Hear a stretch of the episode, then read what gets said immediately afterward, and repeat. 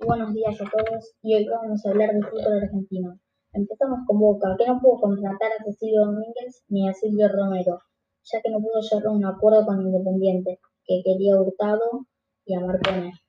Y Boca también sigue intentando contratar al chileno Mauricio Isla, que no se sabe si va a ir a Boca, Betis o Universidad de Chile. Ahora vamos con River, que piensa más en vender que en comprar, ya que tiene algunas deudas con otros clubes. Y en este caso, West Ham estaba interesado en, Gonzalo Montiel.